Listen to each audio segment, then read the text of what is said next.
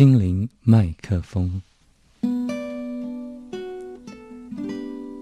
二月十三日，中央社报纸上面刊登了这则讯息，我跟大家分享：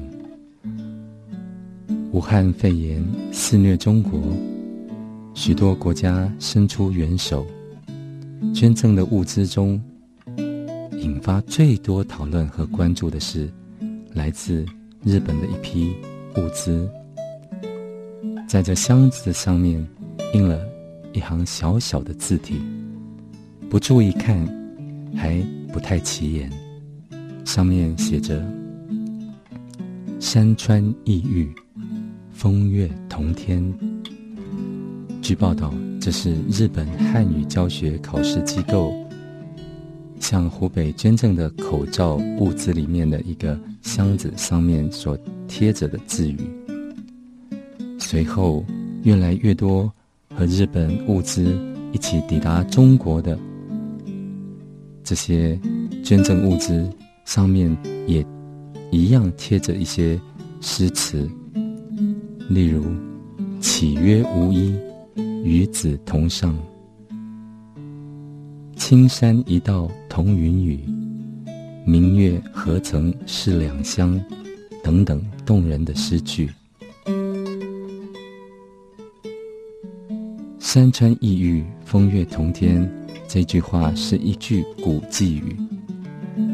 相传在一千三百多年前，日本有个长屋王，他送给唐朝众僧一千件袈裟。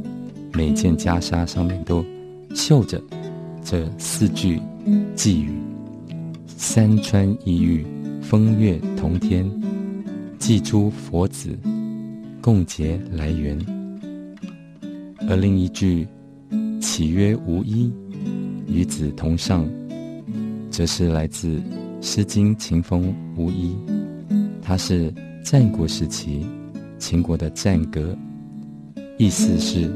怎么说没有衣服呢？我有，你就有。这些印有“岂曰无衣，与子同上”的包裹，装着的正是中国大陆一线医疗人员非常需要的防护衣。日本在疫情紧绷的时候，寄送这些珍贵的防疫物资，除了充分表现了。无远佛界的爱心和情谊，箱子上面这些古寄语或诗词，是否也带给您一些感动和醒思呢？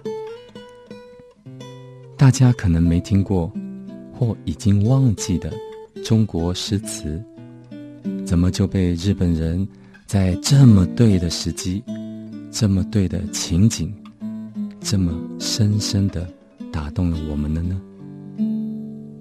我们是不是该好好思考，怎么来修炼自己的中华文化底蕴呢？而不要只会说“武汉不哭，武汉加油”。